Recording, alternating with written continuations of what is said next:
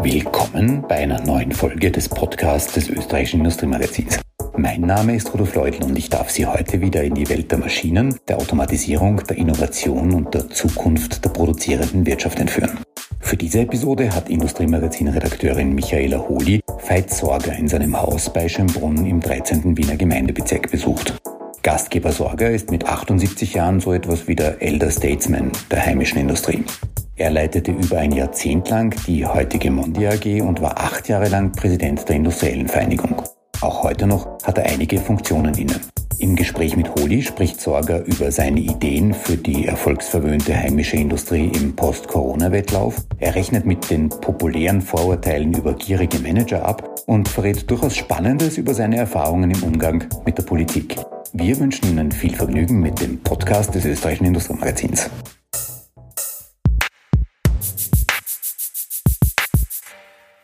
Herr Sorger, Sie besetzen mit Ihren 78 Jahren immer noch zahlreiche Posten. Sie sind Aufsichtsratsvorsitzender beim globalen Verpackungsriesen Mondi, Stellvertreter des Aufsichtsratsvorsitzenden beim Faserhersteller Lenzing und der Greco Holding, deren Unternehmensgegenstand Versicherungsdienstleistungen sind. Sie sind Vorstand der Soravia Privatstiftung und sie sind mit 6,8 Prozent am Umwelttechnikunternehmen Binder und Co. beteiligt. Mit Ihrem breiten Überblick und tiefen Einblick in die Geschäftsverläufe, wie geht es denn der Wirtschaft bzw. der Industrie derzeit? Sie haben noch eine Tätigkeit vergessen, die ich ausübe. Und zwar, das ist Uniratsvorsitzender der TU in Wien. Warum ich das erwähne, ist, weil mir diese Funktion also besondere Freude bereitet, weil es immer immer ein Ausgleich ist zwischen Wirtschaft und Wissenschaft und ich auch in Zeit meiner Karriere mich immer bemüht habe, die Jugend und die Universitäten entsprechend zu fördern. Und das mache ich jetzt auch schon seit neun Jahren, also auch schon eine sehr lange Zeit, aber äh, das ist mir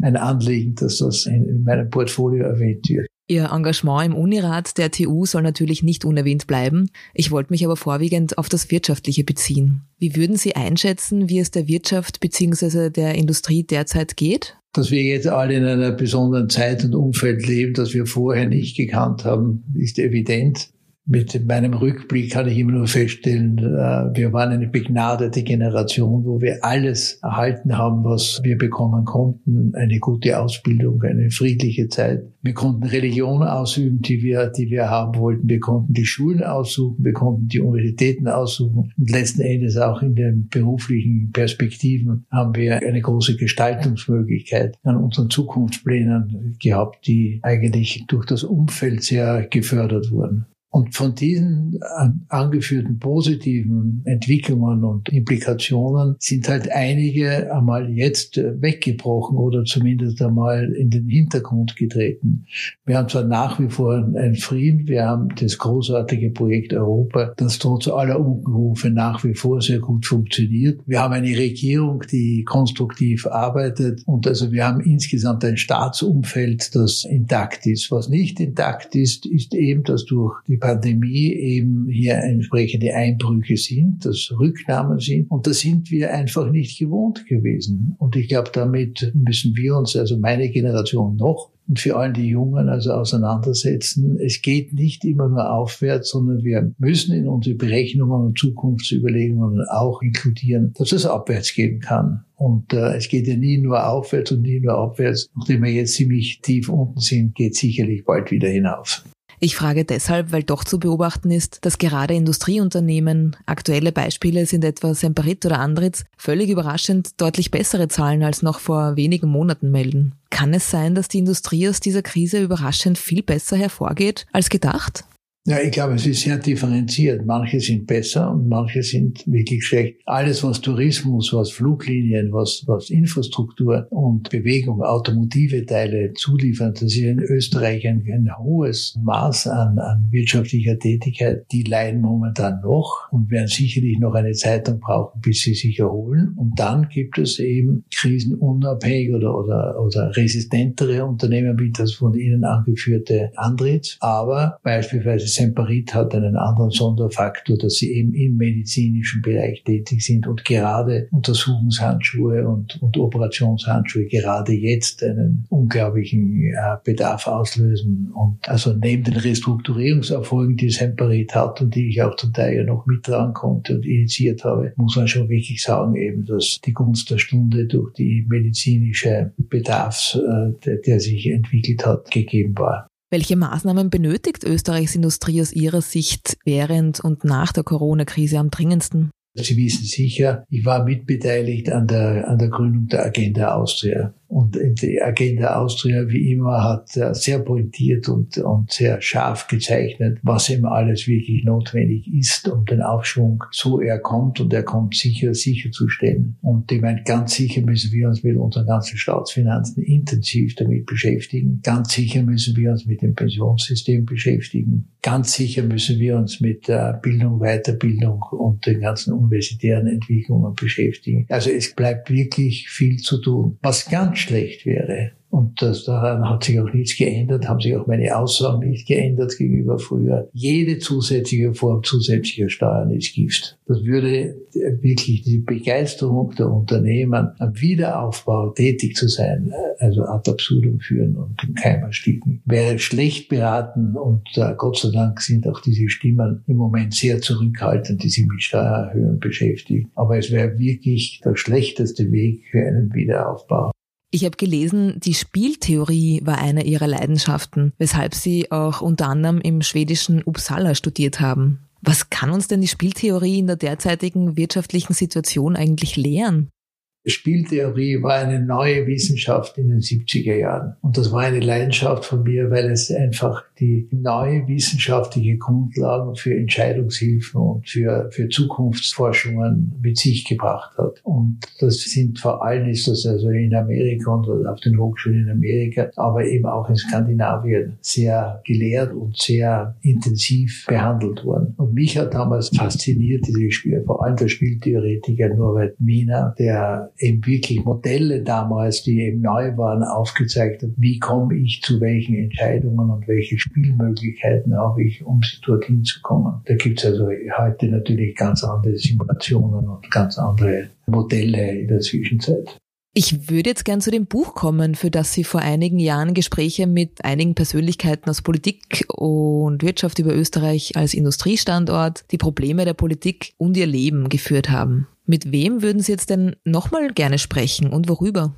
Naja, also Gott sei Dank bin ich noch nach wie vor mit manchen meiner Gesprächspartner, die ich in dem Buch aufführen konnte, nach wie vor in guten Kontakt. Also ein Gespräch mit Ex-Kanzler Schüssel ist nach wie vor ein Vergnügen. Das ist inhaltlich und semantisch und von der Perspektive her und von der positiven Klugheit her wirklich eine Persönlichkeit, also über die ich mich jedes Mal besonders freue, wenn ich sie sehe. Schwarzenberg habe ich auch im vorigen Jahr mal gesehen, ist auch einfach ein hochinteressanter kultivierte Persönlichkeit, auch im Gespräch mit ihm ein Vergnügen. Von den Politikern her sind, gibt es natürlich manche nicht mehr, sehr wohl aber auf die Frau Buresch, die ich ja auch also als Gesprächspartnerin hatte, die nach wie vor einen, einen soliden Teil der Sozialdemokratie vertritt und hier ihre entsprechende Rolle spielt. Also es gibt in diesem Buch eigentlich niemanden, wo ich würde, also mit dem möchte ich mich jetzt nicht mehr auf den Tisch setzen. Ne? Also Gott sei Dank. Sie haben in diesem Buch beispielsweise über Managergier mit Gregor Henkel-Donnersmarck gesprochen. Wie gierig sind denn Manager heute im Vergleich eigentlich? Ja, manchmal beobachtet man Auswüchse, aber ich finde schon, dass vor allem die Definition, die Gier der Manager umso mehr, wenn sie zum Beispiel von, auch von Kirchenträgern genannt, also apostrophiert und genannt wurde, finde ich, habe ich immer als reichlich übertrieben äh, angesehen. Es gibt immer Auswüchse auf der einen und auf der anderen Seite, aber das kann man nicht verallgemeinern. Man soll da sehr vorsichtig sein mit äh, generellen Behauptungen. Und äh, ich habe das in einem Gespräch seinerzeit mit dem Herrn Kardinal, der, der sich auf diesen Ausspruch oder, oder bezogen hat und, und äh, den ich da zum Anlass genommen habe, um ein, eine Aussprache mit ihm zu führen, schon darauf hingewiesen, dass also Verallgemeinerungen wirklich das Schlechteste ist, was man eigentlich machen kann. Und äh, ich habe mich dann eigentlich sehr gefreut, dass er die ein oder andere Korrektur in seinen Aussagen vorgenommen hat. Das spricht für einen großen Mann, dass er sich korrigiert hat und das auch zu erkennen gegeben hat. Auch der neue Klassenkampf in Österreich war ein Thema, das Sie mit dem ehemaligen ÖGB-Präsidenten Erich Vogler besprochen haben. Worum ging es hier denn genau und äh, wie betrachten Sie die Situation heute? Vogler war ein, eine sehr interessante Persönlichkeit, eigentlich ein zurückhaltender Charakter, der sich vom Grundwesen her schon sehr bemüht hat, einen gewissen Ausgleich äh, herbeizuführen, obwohl natürlich dann in den Auseinandersetzungen zwischen Industrie und Gewerkschaft natürlich die einzelnen Positionen vehement verteidigt werden. Aber er war ein, in sehr vielen Bereichen ein Verbündeter und jemand, der Anschlagqualität hat, so wie ich das bei den, bei den ÖGB-Persönlichkeiten insgesamt eigentlich überwiegend feststellen konnte konnte, dass Anschlagqualität etwas ist, was gilt. Und das war für mich eigentlich, also mit, mein, mit meinem Hintergrund, mit meiner Erziehung, wie ich sie mitgemacht habe, eigentlich etwas sehr Wesentliches. Und äh, Vogel war ein ernsthafter Repräsentant, obwohl er natürlich mit seinen Forderungen und Vorstellungen seitens der Gewerkschaft also zum Teil unvereinbar mit meinen Ansichten war. Netzwerke sind für das Aufsteigen auf der Karriereleiter ja enorm wichtig. Sie haben etwa mit Alfred Heinzel, Sie sind beide große Jagdfans, über Netzwerken und gemeinsames Jagen gesprochen. Wie funktioniert Netzwerken heute? Werden wichtige Entscheidungen immer noch so informell getroffen, zum Beispiel beim Jagen?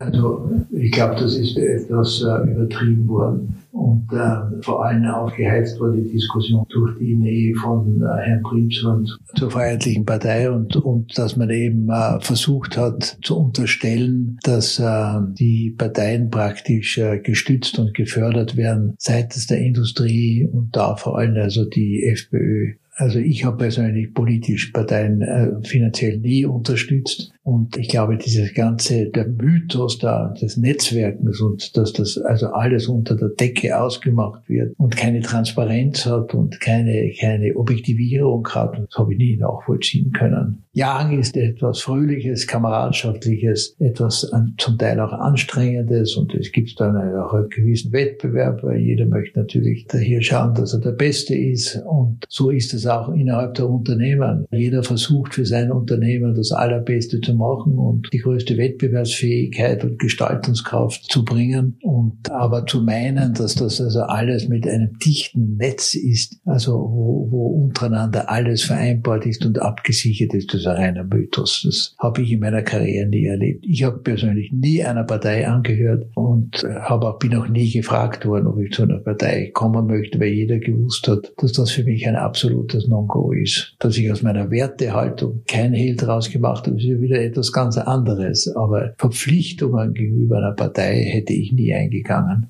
Sie haben also auch zum Beispiel nach Ihrer IV-Präsidentschaft nie darüber nachgedacht, in die Politik zu gehen?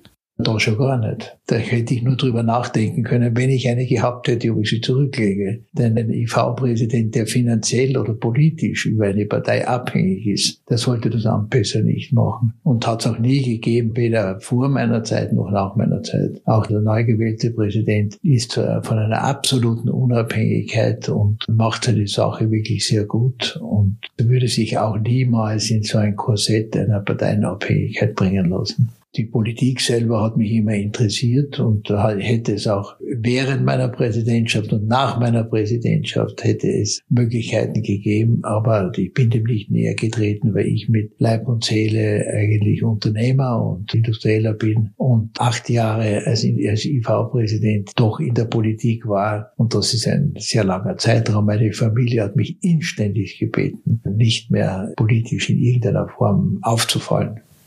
Ich habe gelesen, Ihr erstes Berufsziel während der Schulzeit sei Unterrichtsminister gewesen. Dann wollten Sie Mediziner werden. Was waren diesen beiden doch sehr unterschiedlichen Berufen als Kind bzw. Jugendlicher denn so anziehend?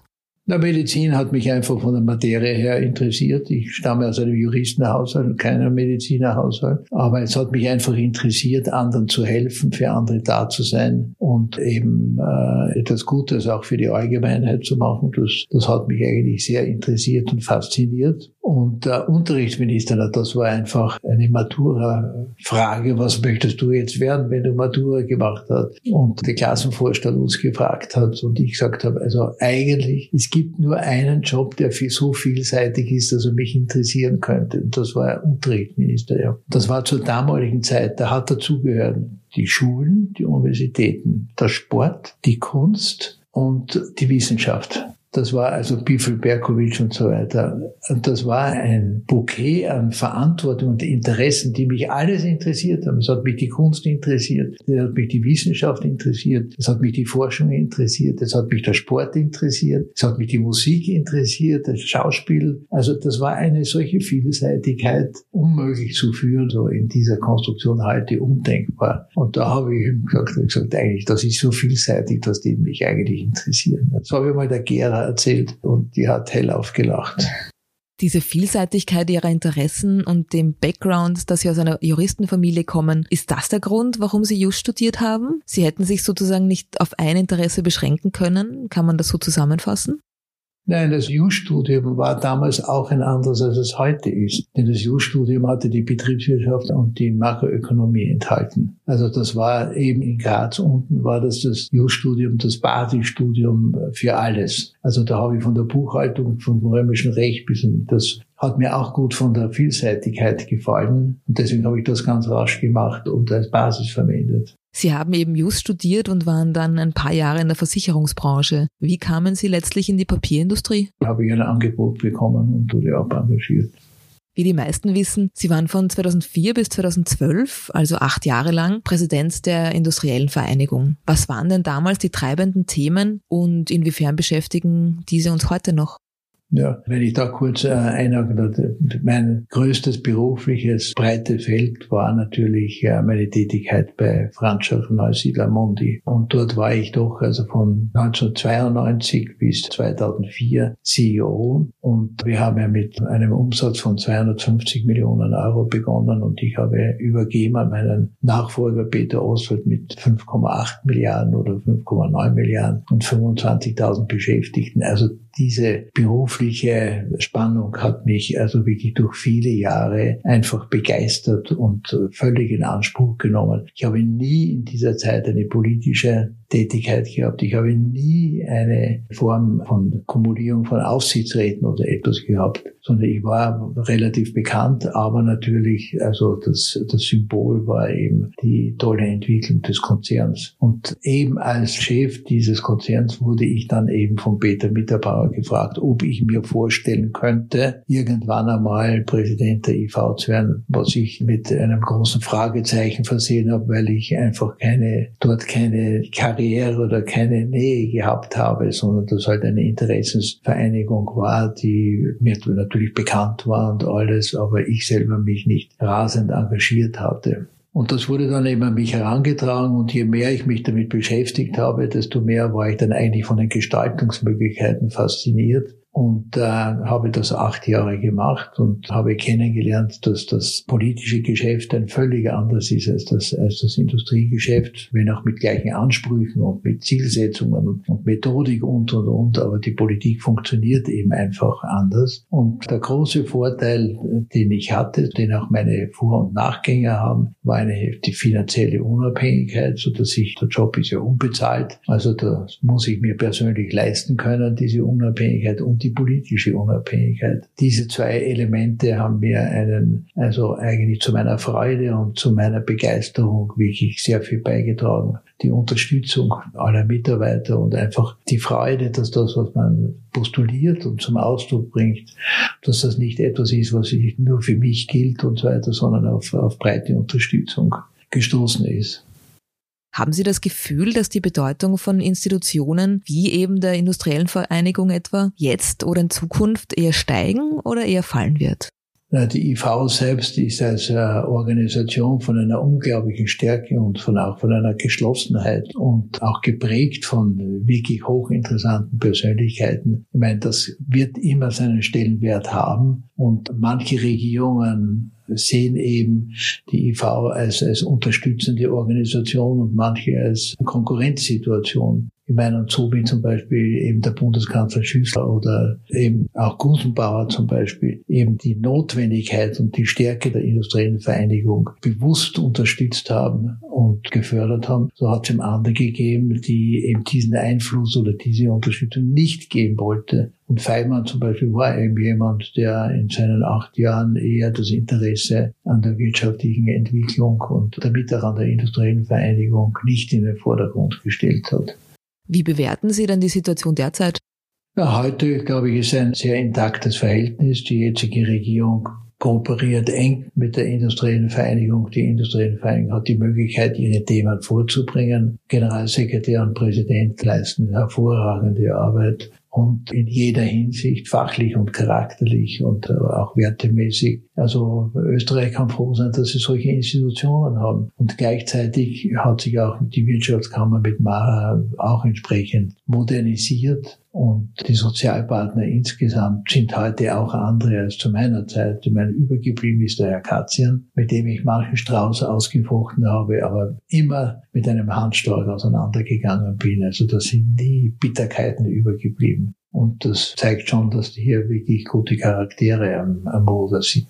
Wie haben Sie die Wahl zur IV-Präsidentschaft in diesem Jahr erlebt?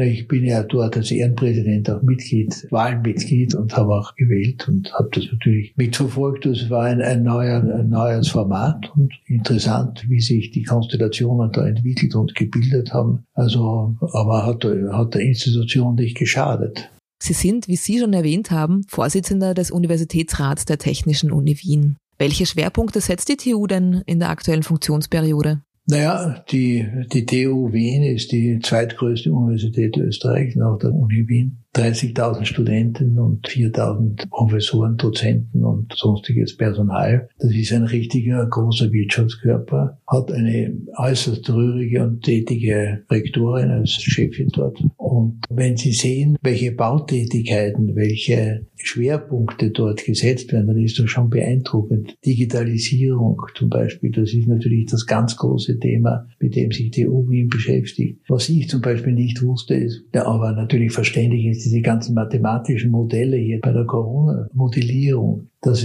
entsteht ja alles mit Modellen auf der TU Wien. Also das ist beeindruckend, die Vielseitigkeit. Und dann sieht man natürlich die Bereiche äh, Architektur und IT und so weiter. Wir wollen eben haben, dass hauptsächlich MINT-Fächer entsprechend forciert und gegründet werden. Wir haben viel zu wenig junge Frauen in den ganzen MINT-Fächerbereichen nach wie vor. Und deswegen war jetzt die letzte Verhandlung für die Budgets in den Jahren 22 bis 24 wirklich so besonders besonders wichtig, dass eine neuerliche Aufstockung der Mittel stattgefunden hat, um eben gerade diese Bereiche zu stärken. Und habe ich mich auch sehr beim, beim Minister Blümel bedankt, nämlich nicht nur, dass er das Geld aufgetrieben hat, sondern dass die Regierung das Verständnis hat, dass die Zukunft zu Österreich eben wirklich in der Bildung und in der Ausbildung und eben in der technischen und technologischen Kompetenz liegt. Und das kostet einfach Geld, ob wir wollen oder nicht. Und dem hat man also wirklich in, in den nächsten Budgets Rechnung getragen. Sie wollen versuchen, neben den Säulen Lehre und Forschung und Innovation auch die Umsetzung von Innovationen an der TU als eigene Säule zu etablieren. Das haben Sie auch der Rektorin vorgeschlagen. Wie hat sie denn reagiert und wie lässt sich dieses Vorhaben eigentlich umsetzen?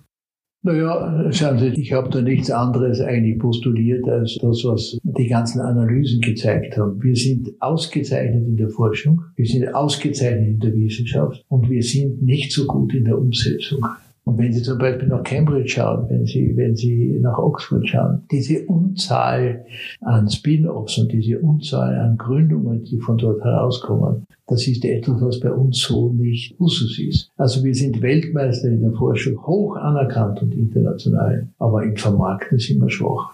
Und das zeigt sich natürlich auch, das schlagt sich auf die Beschäftigung nieder, das schlagt sich auf die Firmengründungen nieder, auf die ganzen Startups nieder. Und das ist schade, da geben wir Potenzial her, das wirklich da wäre. Und dazu kommt natürlich auch eine gewisse Mentalität, die in Österreich ist, die, die halt eine Versorgungsmentalität ist und nicht eine Wettbewerbsmentalität ist. Und in Amerika ist eben jeder Professor stolz, wenn er ein eigenes Institut und eine Firma aufbaut, neben seinem Lehrstuhl, und wenn er dort Millionen scheffelt. Und bei uns, wenn einer hört, es verdient einer Millionen, ist er sofort der Gauner, auch wenn er Professor ist. In einem Interview am Ende ihrer IV-Präsidentschaft wollten sie ihre Aktivitäten neu ordnen, um mehr Zeit für die Jagd und das Golfen zu haben und sich in das eine oder andere sozial- oder gesellschaftspolitische Projekt einbringen. Ist das gelungen? Naja, wie immer, teils ja, teils nein. Also abgegeben habe ich also Mandat im Laufe der Zeit immer wieder. Neu dazugenommen habe ich aber auch. Und äh, ich habe Ihnen ja gesagt, die Agenda Austria war ja noch ein, ein Glücksfall, dass ich mit initiieren konnte, dass das zustande kommt. Das ist eine unglaublich spannende Entwicklung eines, eines Segmentes der österreichischen Gesellschaft, dass man eben eine liberale Marktwirtschaft entsprechend positioniert und analysiert und entsprechend präsentiert und mit der Shellhorn einen grandiosen Direktor dort vorweisen kann. Das war ein Projekt, das mich einfach wirklich begeistert hat und wo ich äh, am Anfang schon einige Zeit hineingegeben habe. Die Ister in Korneuburg war ein anderes Lieblingsprojekt, das also international eine unglaubliche Aufmerksamkeit bekommen hat. Es ist das meist honorierte und geförderte Projekt aus Brüssel. Und ich weiß nicht, ob Ihnen die ISTA in Korneuburg bekannt ist. Das Institut in Korneuburg in Gucking. Und immerhin arbeiten dort jetzt 700 Wissenschaftler und an hochinteressanten Grundlagenforschungsprojekten. Und das war eine, eine Gründung zwischen Land Niederösterreich und dem Bund. Und die Industriellenvereinigung hat einen finanziellen Beitrag mit dazu geliefert und hat damit die Unabhängigkeit dieses Institutes gewährleistet. Also das hat auch eine gewisse Zeit in Anspruch genommen. Sagen wir, das ist unter allgemeinen Projekten. Dann habe ich das Volksbegehren für den, für den Wehrdienst äh, ja, als äh, Antipode zum Hannes Androsch geleitet. Damals mit einem ganz tollen Assistenten, der später Staatssekretär und Minister wurde und heute Parteichef ist, der von der niederösterreichischen Innenministerin Mikl Leitner zu meiner Hilfe und abgestellt wurde damit die ganze Bewegung einen politischen entsprechenden Absicherung und, und Background hat. Und auch da haben wir also mit eigentlich grandios gewonnen aus einer hoffnungslosen Situation. Und der Hannes Androsch im Gegensatz zu Trump ein guter, letzten Endes Versteher, wenn man nicht alles erreicht im Leben, war ein wirklich sehr respektvolles Wiederwie für mich. Aber das war das erste Mal, dass ich eine Art Wahlkampf geführt habe. Es war Gott sei Dank das einzige Mal. Gibt es auch weitere Projekte, die anstehen? Naja, Sozialprojekte unterstütze ich, aber ich habe keines, das also, wo ich mich jetzt zeitlich unendlich engagiere, sondern ich habe Familie, ich habe Enkelkinder, ich habe all das. Und wenn wieder irgendetwas daherkommt, was, was mich interessiert, dann würde ich das natürlich machen. Aber momentan stimmt schon, dass ich mehr jage und Golf spiele und mich um die Aufsichtsräte und sonstigen Beteiligungen kümmere. Und sagen wir jetzt so, das ganz große Sozialprojekt nicht habe habe, obwohl ich natürlich Spenden und, und, und alles natürlich laufend mache. Wenn man sich Ihre Laufbahn anschaut, Ihnen zuhört, wie umtriebig Sie sind und was Sie an Projekten und Plänen umgesetzt haben, könnte man doch das Gefühl bekommen, das Wort Ruhestand könnte für Sie eher negativ besetzt sein. Es ist nicht negativ, nur es muss jeder seine Balance finden, was er gerne macht. Ich wäre todtraurig, wenn ich Sachen machen müsste, die mich nicht freuen. Und daher habe ich die Freiheit heute und die mir auch nehme und leiste, dass ich eben Sachen mache, die mich wirklich freuen und die mich interessieren und die mich faszinieren. Aber ich, jeder hat immer auch seine, sein eigenes Temperament und seine eigene Interessenslage. Mir würde es einfach keine Freude machen, nach Schönbrunn jeden Tag zu gehen und dort Daumen zu füttern oder, oder irgendwelche, oder die, die Löwenkäfige zu besuchen. Aber einmal hinzugehen und zu sagen, heute ist Schönheit, jetzt gehe ich mal da hinüber. Das mache ich natürlich. Und es gibt dann genügend Sachen, schon auch Projekte, an denen man nicht nur finanziell überweist, sondern eben auch Familien hilft und, und, und. Also da gibt's mehr als genug. Aber nur zu sitzen und zu sagen, jetzt gehe ich, wann, wann wird es 19 Uhr, dass ich Nachrichten anschauen kann, das ist nicht meines. Herr Sorger, vielen Dank für das Gespräch. Gerne. Eine Reihe im Rahmen der Podcast-Serie von Industriemagazin. Wenn Ihnen gefallen hat, was Sie gehört haben, lassen Sie uns ein Like da oder abonnieren Sie unseren Kanal. Ich freue mich, Sie bald wieder hier mit einer neuen Ausgabe begrüßen zu dürfen.